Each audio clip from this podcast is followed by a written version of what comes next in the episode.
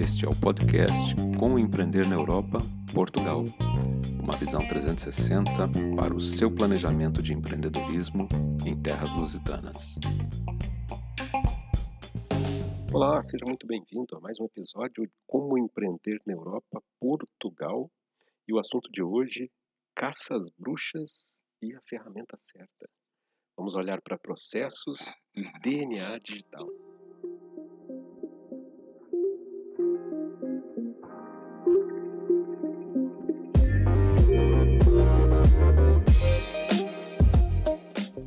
Olá, eu sou Décio Dalk e vou trazer hoje o assunto de processos e DNA digital. E vamos fazer um apanhado aí desde bruxas, Henry Ford. Vamos tentar entender a ligação e a importância de processos e suas ferramentas no contexto empresarial. Esse é o último episódio da temporada 2020/2021, ou seja, é o último antes do, da interrupção de verão europeu e a próxima temporada reinicia em setembro. Então, se você está escutando isso depois de setembro de 21, já sabe que os próximos episódios já estão disponíveis. Muito bem. Então, dentro de processos e de DNA digital, vamos começar para tentar entender a lógica, vamos tentar entender a essência da questão processos. E para isso vamos nos aproveitar da Europa do século XIV, aonde teve reinício, pois já é algo muito mais antigo, que foi abolido, teve um certo ceticismo, inclusive, e chegou a ser proibido. E na Europa do século XIV retomou retomou-se essa, essa, essa uma linha de pensamento, essa linha de, de atuação, inclusive, que era a caça às bruxas. Especialmente a partir da peste negra, que dizimou cerca de um terço da população europeia, foi algo brutal e que trouxe uma mudança profunda na Europa. O que, que isso trouxe de volta? Quando algo corria mal, quando algo não corria exatamente como se esperava, quando não se tinha uma explicação para aquilo e a maior parte das vezes não existia nem o interesse em buscar a explicação, qual era a primeira suspeita? É bruxaria, é pacto com demônios, é pacto com o mal. Se houve uma uma queima, a plantação pegou fogo, a plantação a colheita foi comprometida, bruxaria. Não chove, as barragens secaram, bruxaria. Alguém parecia estar com um espírito alterado, possuído por demônios, bruxaria. E isso, inclusive, esse tipo de, de resposta, bruxaria, é algo que está intrínseco, que é inerente ao ser humano ao longo do tempo.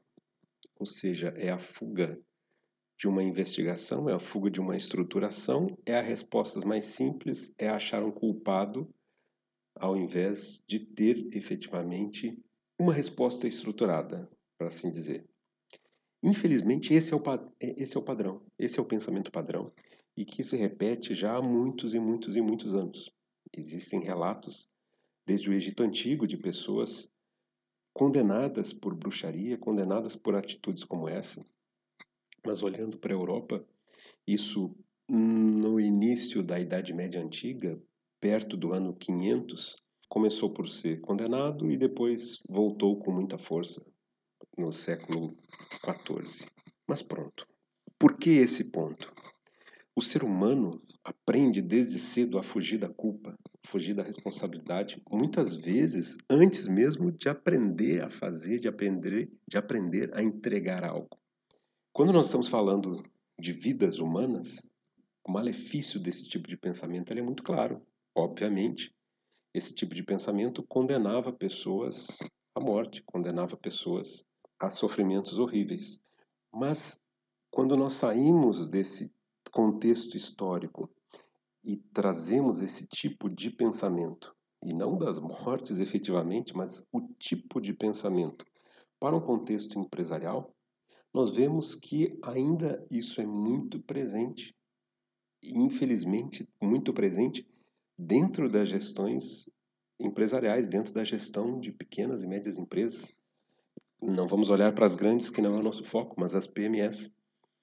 E isso demonstra claramente o tipo de gestão que é aplicado na empresa.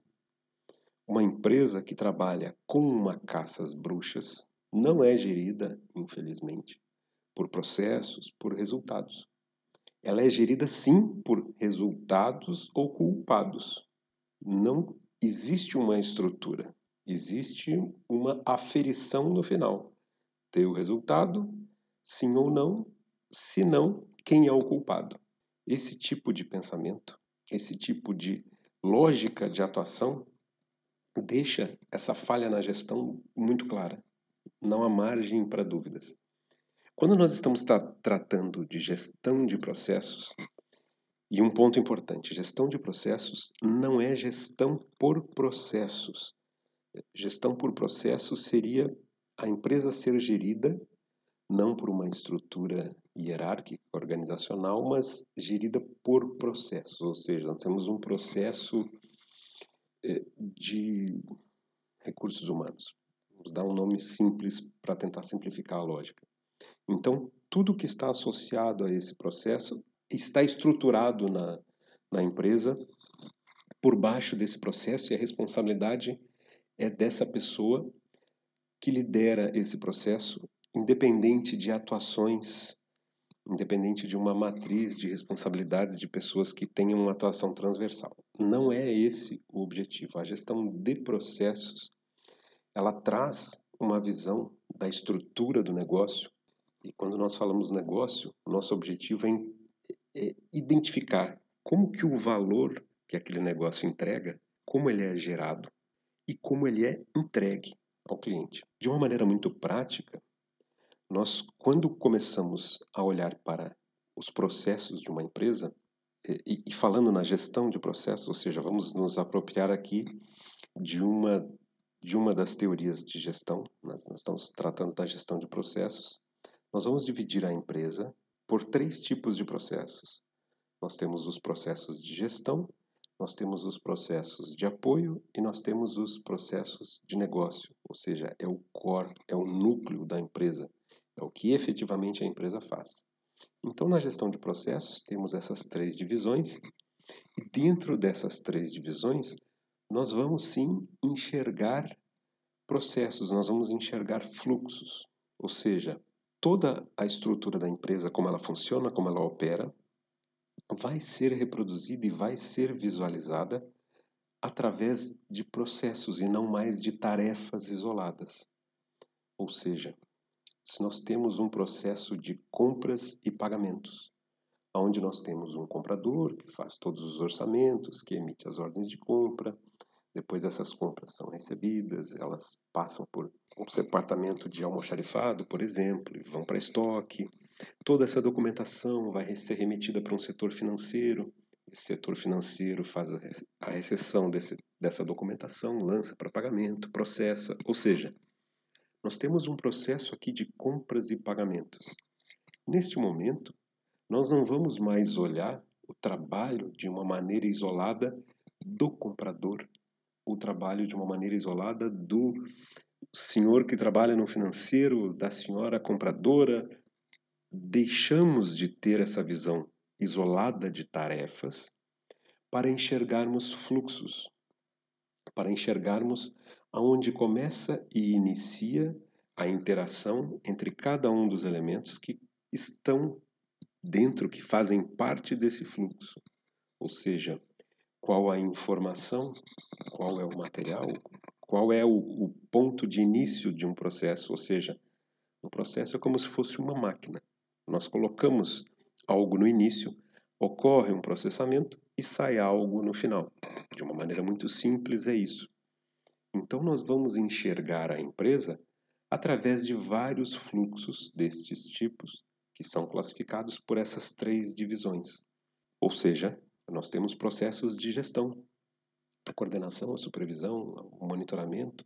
Nós temos os processos do negócio. Efetivamente, uma empresa, se é uma padaria, são os processos de produção dos alimentos. Se é uma empresa de contabilidade, são os processos ligados ao processamento contábil dos clientes. Se é uma empresa de produção de conteúdo de marketing digital, são os processos ligados à, à criatividade, à publicação, ou seja, tudo que faz a empresa ser quem ela é. E os processos de apoio são os processos que existem para que o processo de negócio possa ocorrer. É a gestão de pessoas, a gestão de pagamentos, é o financeiro, é tudo que existe para apoiar o negócio. Quando nós temos esta visão da empresa, inclusive muda a maneira que nós vamos tratar e identificar, processar como as coisas funcionam. E especialmente quando as coisas correm mal. Quando algo corre mal, o primeiro ponto que nós temos que fazer é analisar o processo. O que foi planeado? Qual a maneira que o processo foi pensado? A partir dessa comparação, nós conseguimos fazer uma análise inicial. O que foi planeado, o que foi planejado, foi feito é, a contento, ou seja, a execução saiu de acordo com o planejado? Se não foi, o porquê não foi? Então, nós avançamos com uma série de análises, uma série de perguntas, de porquês, para que seja possível identificar as causas que levaram a esta falha. Podemos, inclusive, identificar uma falha humana.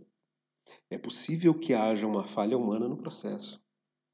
Mas se nós continuarmos a analisar essa falha humana, é possível identificar diversos motivos. E existem diversas técnicas de gestão, gestão de qualidade, de processos, para esse tipo de análise. A, a ferramenta da, da causa raiz, onde começa a fazer vários tipos de perguntas até conseguir identificar uma causa raiz, uma sequência de porquês, nós podemos identificar uma falha humana num processo. Mas mesmo esta falha humana pode ter ocorrido por um processo ter sido mal desenhado, ou seja, um processo que induz a um erro, ou mesmo uma ferramenta que é inadequada para cumprir o processo. A ferramenta inadequada é o nosso gancho para o próximo, a, a próxima tópico, o próximo assunto do nosso episódio de hoje. Antes de avançarmos para essa segunda componente da gestão de processos, Vamos finalizar a ótica que foi apresentada aqui sobre caça às bruxas e a gestão de processos. Uma empresa que não possui processos organizados e estruturados tende a buscar culpados. Algo correu mal. Quem foi? Sendo que uma empresa que possui processos, que possui a gestão de processos, ela não vai tentar identificar quem, ela vai tentar identificar o que, como e o porquê. O quem nessa gestão de processos acaba por ser a menor das preocupações, porque nós tratamos os trabalhos, nós tratamos o processo da empresa de uma maneira impessoal. Isso pode, inclusive, parecer algo contrário ao que nós sempre trazemos aqui nos nossos conteúdos, aonde são as pessoas que fazem as empresas, e é preciso ter atenção à componente humana em tudo que nós fazemos. Sim, é preciso sim, porque pessoas podem comprometer processos. Um trabalho de gestão de processos, um trabalho de organização, pode enfrentar resistências mortais, uma resistência fatal, de pessoas que querem continuar a fazer tudo que sempre fizeram da mesma maneira. Mas o ponto aqui não é esse. Essa é uma próxima análise, esse é um próximo, uma próxima preocupação. Quando nós estamos falando da gestão de processos, nós não temos nomes, nós temos funções, nós temos um processo que é executado pelo comprador, pelo almoxarife, pelo financeiro, independente de quem seja. É preciso impessoalizar os processos da empresa, é preciso impessoalizar a empresa para conseguir enxergar como a empresa vai trabalhar, independente de quem esteja. Ou seja, as pessoas são importantes, mas uma empresa precisa sobreviver à ausência de qualquer pessoa. A empresa precisa sobreviver e precisa operar de uma maneira uniforme, padrão, com qualidade, independente de quem esteja lá dentro, independente de quem esteja a executar aquele processo. Por isso, essa impessoalidade num primeiro momento. Enxergamos o que deve ser feito, como deve ser feito, por quem deve ser feito, sem nomes. Algo corre mal, temos que identificar no processo aonde ocorreu aquela falha, o porquê aquela falha ocorreu e, numa grande maioria das vezes, especialmente em empresas que estão começando um trabalho de gestão de processos, numa grande maioria das vezes, nós vamos identificar uma falha no processo. As pessoas fazem um trabalho de uma certa maneira que nem sempre é idêntico à maneira que a empresa ou que a gestão imagina ou gostaria. Então, quando isso, quando isso acontece, quando isso ocorre em empresas que estão iniciando um processo de organização, de gestão de processos, num primeiro ponto é preciso entender como as pessoas fazem, para depois conseguirmos adaptar e otimizar esse processo e devolver às pessoas o como deveria ser feito. Esse processo todo de identificação, otimização e devolução para os envolvidos acaba por gerar e acabamos por identificar uma série de falhas de processos. Nesse momento, nessa, nessa jornada de organização de uma empresa na gestão de processos, a caça às bruxas acaba por ser algo fatal, algo que condena o processo algo que condena a jornada de organização de uma maneira definitiva e irrecuperável. Se nós estamos organizando uma empresa, nós estamos identificando o que as pessoas fazem, como fazem e como deveriam fazer, nós vamos sim lidar com medo, com receio, será que vão ver que eu não sou que eu não sou mais necessário? Será que estão fazendo isso para tentar tirar meu emprego? Vão aparecer muitos questionamentos. E o processo de caças bruxas alimenta esse receio, alimenta essa aversão das pessoas a uma gestão de processos. Por isso, aonde existe caça às bruxas, não existe gestão de processos. A caça às bruxas também, normalmente, ao acharmos um culpado, encerra-se ali os motivos de todas as bruxas que foram queimadas na Europa. Ninguém perguntou, ninguém questionou, ninguém investigou o que ou o porquê daquelas pessoas eventualmente terem feito algo errado. Sendo que essa situação, na maior parte das vezes, não se aplicou.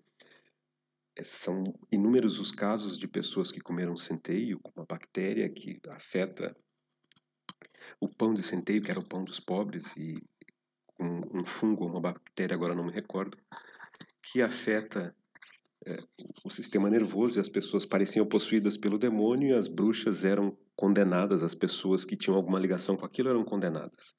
Plantações que foram é, queimadas, colheitas secas, geadas, incêndios, isso é de uma maneira ridícula associado a pessoas. Mas muitas pessoas foram foram queimadas por práticas que eram consideradas de bruxaria. Mas nunca ninguém chegou nessas pessoas tentar identificar o porquê, o porquê que aquelas ações eram tomadas, por que, aquilo era feito, por que, que as pessoas foram condenadas por bruxaria por fazer algo que era considerado errado. E isso acontece nas empresas. E aqui sim voltamos, ou vamos entrar no segundo ponto, que são a questão das ferramentas. As ferramentas adequadas aos processos. São a componente complementar, são o pão e a manteiga, o café com leite de uma gestão de processos. Todo processo precisa de uma ferramenta adequada para que ele possa ser operacionalizado. Não há processo que resista a uma operacionalização ruim ou um processo que seja impossível de ser executado. Henry Ford, quando criou o sistema de, de linha de produção, quando ele inovou o processo fabril na, naquela época, e a, qual foi a grande mudança que ele trouxe? Não eram mais células estanques de produção. Né? O sistema de linha de produção era que o item que estava em produção ia sendo deslocado pela fábrica e sendo montado num trabalho sequencial, ou seja, não tínhamos mais uma célula de produção de um automóvel onde todos os envolvidos trabalhavam ali na volta. Inclusive há uma uma imagem que é brutal dessa comparação do Henry Ford com o sistema de fabricação de limusines na época. Então, três ou quatro limusines disponível no Google para quem tiver interesse três ou quatro limusines e uma quantidade enorme de gente e ferramentas, aquilo na volta, para a produção daquelas limusines. O famoso modelo T da Ford foi a criação, foi a grande inovação do Henry Ford, que para certos profissionais e historiadores ligados à gestão, acaba por ser muito mais importante do que o próprio carro, a própria popularização que ele trouxe. Na verdade, a Ford consegue ser um exemplo é, de marketing, consegue ser um exemplo de vendas, consegue ser um exemplo de inovações no sistema de produção e de gestão. E o modelo T é o grande ícone disso, né? essa mudança do conceito de fabricação. Nessa mudança que o Henry Ford trouxe para a indústria na época, foram necessários também adequações tanto na produção, é, o aço utilizado no novo modelo T era um aço diferente dos aços que eram utilizados em outros veículos, era um aço mais leve. As ferramentas para que todo o sistema de produção funcionasse também foram criadas, também foram adequadas para essa lógica, tanto tanto no transporte do, do, da carcaça, tanto no transporte do veículo, quanto na maneira que os componentes iriam ser montados. Ou seja, o processo foi criado, mas também foi criado um conjunto de ferramentas que, associados a esses processos, essa associação que efetivamente trouxe o ganho para a empresa, que efetivamente trouxe a otimização dos recursos, trouxe o menor tempo de execução, ou uma confiabilidade maior, uma qualidade maior. É preciso sempre tratar em conjunto processos e ferramentas. Ferramentas aqui, no nosso exemplo, no nosso caso, nós estamos falando de ferramentas digitais. Nós estamos falando do DNA digital. O que é o DNA digital? Ou eh, o DNA digital é o nome que nós, na Meetup, damos ao conceito de uma empresa que já nasce de uma maneira digital, que já nasce com seus processos pensados para serem digitais. Mas para empresas que já existem, temos a, a expressão que é muito comum na Europa, que é a transição digital. Inclusive, é um dos pilares do, do PRR, é um dos pilares da, da estratégia europeia para a década de 2021 a 2030, é a transição digital. E por que isso é tão importante? É importante porque a maior parte das pessoas, dos empresários, de quem atua em negócios, mas não tem um conhecimento ou uma formação original em tecnologia, acredita que automatização, acredita que uma informatização de empresas é simplesmente comprar um computador, um software, um gadget, um equipamento é tecnológico, moderno, e isso está pronto, isso é suficiente. Pronto, já está, já tenho minha automatização pronta.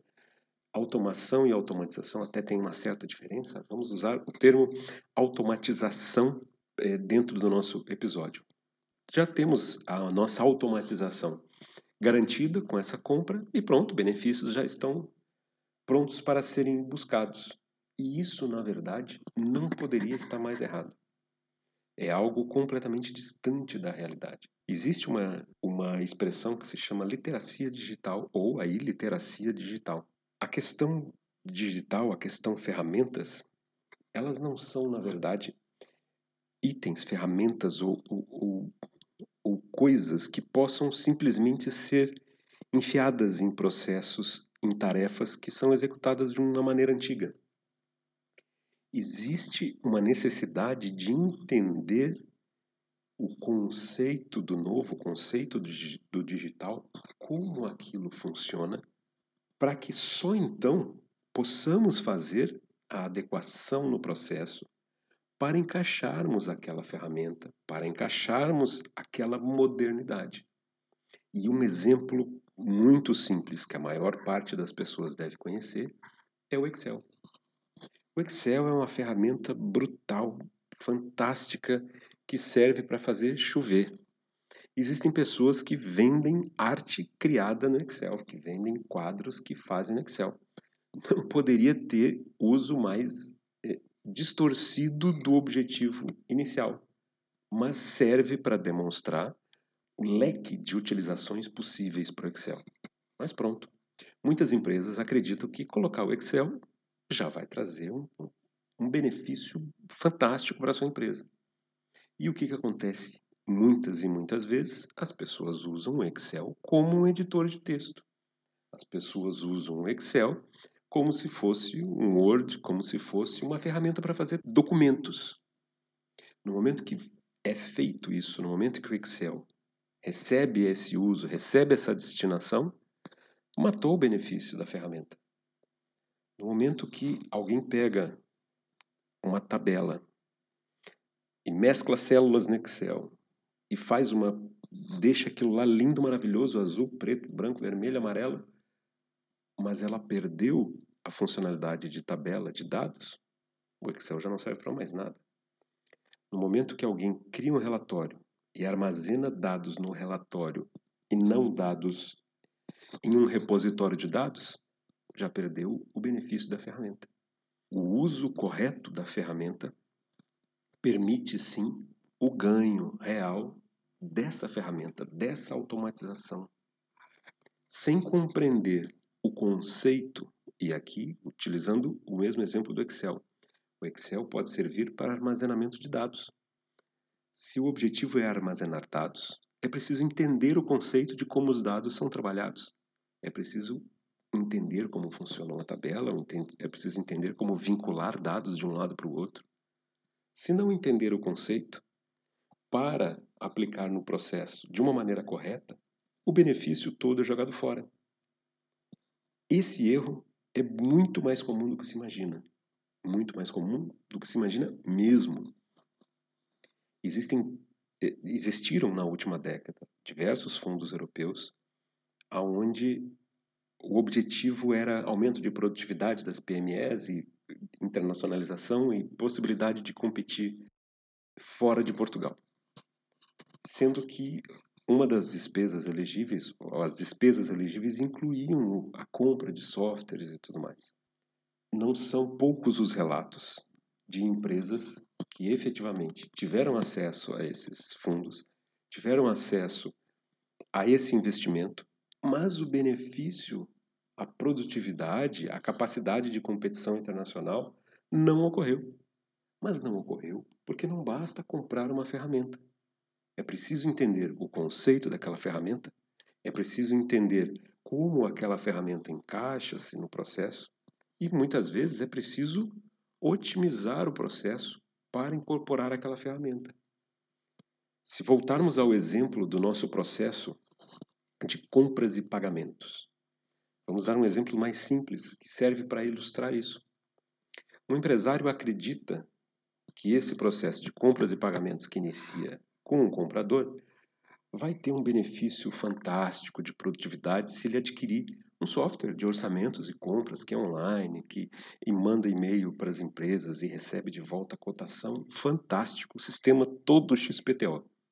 Mas o empresário, a pessoa responsável, esse gestor, esqueceu ou não sabe que sequer deveria de verificar se esse software possui alguma integração com a gestão de pagamentos, por exemplo, ou com a gestão de estoque, que acontece também em empresários que compram um ERP, que é um, um software de gestão para a empresa toda, e os departamentos não conseguem utilizar aquilo e continuam com suas planilhas em Excel e o dinheiro foi pela janela.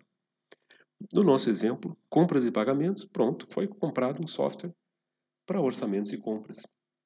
E esse software não tem uma integração com pagamentos, não tem uma integração é, nativa com o recebimento das compras, com estoque. O que, que acontece num caso desse? Agora, nós temos essas tarefas, têm controles muito bons, são muito funcionais para sua área específica, e de repente o comprador realmente tem um ganho de produtividade. Mas o processo é independente. Agora, todo o sistema de compras que foi digital, que foi moderno, todo o XPTO, gerou um trabalho adicional ou mesmo redundante para os outros departamentos. A compra que é lançada no sistema de compras precisa ser lançada manualmente no sistema ou no controle do almoxarifado que vai fazer a recepção das compras das mercadorias. A fatura de compra e o romaneio de entrega e a informação do, do, do recebimento dessa, dessa compra vai ter que ser lançada de uma maneira individual e repetida, redundante, ou seja, essa informação já nasceu no setor de compras, foi lançada novamente no setor de almoxarifado, de recebimento, e vai ser lançada novamente em contas a pagar. Ou seja, nós temos trabalhos redundantes, nós temos pessoas eventualmente redundantes que estão sobrando, e nós temos um processo, um, um processo de compras e pagamentos que teve, apesar de não estar estruturado, teve um ganho efetivo em compras, mas no restante pode inclusive ter eliminado o benefício dessa desse ganho no setor de compras, porque nós temos redundâncias e ineficiências grotescas, porque não temos um processo estruturado. E nesse exemplo ainda de compras e pagamento, digamos que a compra é feita no sistema XPTO maravilhoso. No momento de recebimento da compra, a fatura é lançada errada pela, pelo setor de almoxarifado. E a mesma fatura é lançada de novo no setor de contas a pagar.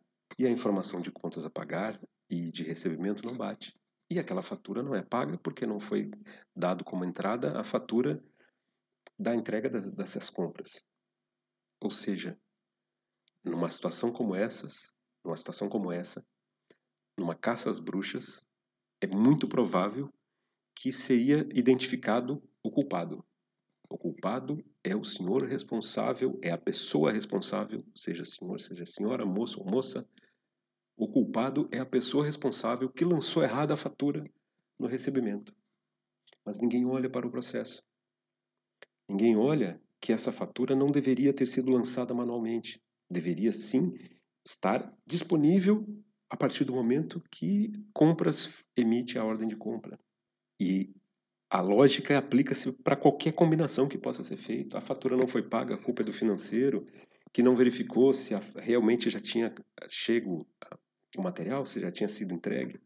Ou seja, a caça às bruxas é o atestado de ineficiência, é um atestado de incompetência de gestão pois não busca-se uma estrutura, não busca-se um fluxo, busca-se sim ou resultados ou culpados. Ou tudo corre bem e o mérito é do gestor, é do empresário, do empreendedor, ou tudo corre mal, fogueira e forca para quem errou.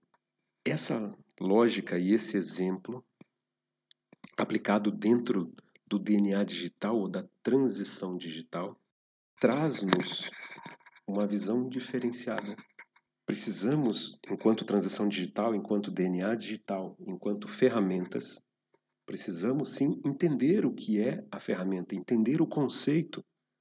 Qual seria o conceito adequado de uma ferramenta como essa? Ah, uma ferramenta como essa adequada é uma ferramenta que sim tem integração ou tem acesso para os outros departamentos, ou numa outra hipótese, que possa gerar dados que possam ser integrados nos outros sistemas. Assim, eliminamos a necessidade da redundância dos, das informações. Eventualmente, podemos até relocar pessoas. Nós não precisamos de uma pessoa pouco qualificada no almoxarifado somente lançando faturas. De repente, uma pessoa como essa pode receber um treinamento e trabalhar no setor de vendas pois a informação que ela estaria lá digitando já está disponível automaticamente. Por quê? Por que essa informação estaria? Porque o conceito foi entendido. o DNA digital, a transição digital, é isto. Não basta ter a ferramenta, é preciso entender o contexto daquela ferramenta, é preciso entender o universo onde aquilo está inserido e é preciso adequar os processos para o melhor uso, para efetivamente termos uma otimização. Deixamos de ter tarefas isoladas, deixamos de ter caças bruxas, deixamos de ter gastos com ferramentas ineficientes e buscamos sim processos organizados, recursos otimizados e aí sim resultados criados. Mas resultados criados com uma capacidade de repetição daqueles resultados. Nós não estamos mais dependentes da sorte, nós não estamos mais dependentes do senhor João do almoxarifado que trabalha muito bem, mas quando o senhor João fica doente, a empresa para. Nós não dependemos mais da senhora Joana que trabalha na compras, porque se a senhora Joana um dia pedir demissão, a empresa vai quebrar. Nós temos sim uma estrutura organizada, nós temos um fluxo fluido e contínuo. Nós temos os recursos otimizados, nós não temos recursos sobrando, nós temos as pessoas que efetivamente são necessárias. No momento que nós estamos a enxergar um fluxo de informações, de documentos, de materiais, seja o que for. Se nós olharmos para um fluxo, nós vamos identificar que esta informação, este dado, este documento, seja lá o que for, ele vai passar por todas essas pessoas, ele vai passar por todos esses departamentos e vamos começar a questionar se esse documento passa por compras, passa por almoxarifado, passa pelo financeiro, será que não é mais eficiente que o primeiro, ou que o responsável por esse, lance essas informações, lance esse documento, para que todos tenham acesso? Para que todos trabalhem com a mesma base, para que todos tenham a mesma informação? E ao fazer isso, será que nós não liberamos trabalho das pessoas que estão à frente desse fluxo para que possam fazer outras coisas? Essa é a lógica. Essa é a busca. Não mais caças bruxas, mas sim processos organizados. Não mais uma busca desenfreada por resultados sem saber como os atingimos. Não, nós temos recursos otimizados e nós temos resultados que são replicáveis, que são reproduzíveis. Acabamos com caças bruxas, acabamos com gastos com ferramentas ineficientes. Organização, otimização e resultados. Essa é a busca, esse é o objetivo. E com isso, encerramos o episódio de hoje. Esperamos que tenha sido proveitoso. Estamos à disposição. Críticas, sugestões, comentários. Nos encontramos no próximo episódio. Até lá! Esse foi mais um episódio do podcast Como Empreender na Europa, Portugal. Seguimos disponíveis no nosso site meetup.pt ou em todas as nossas redes sociais. Até a próxima!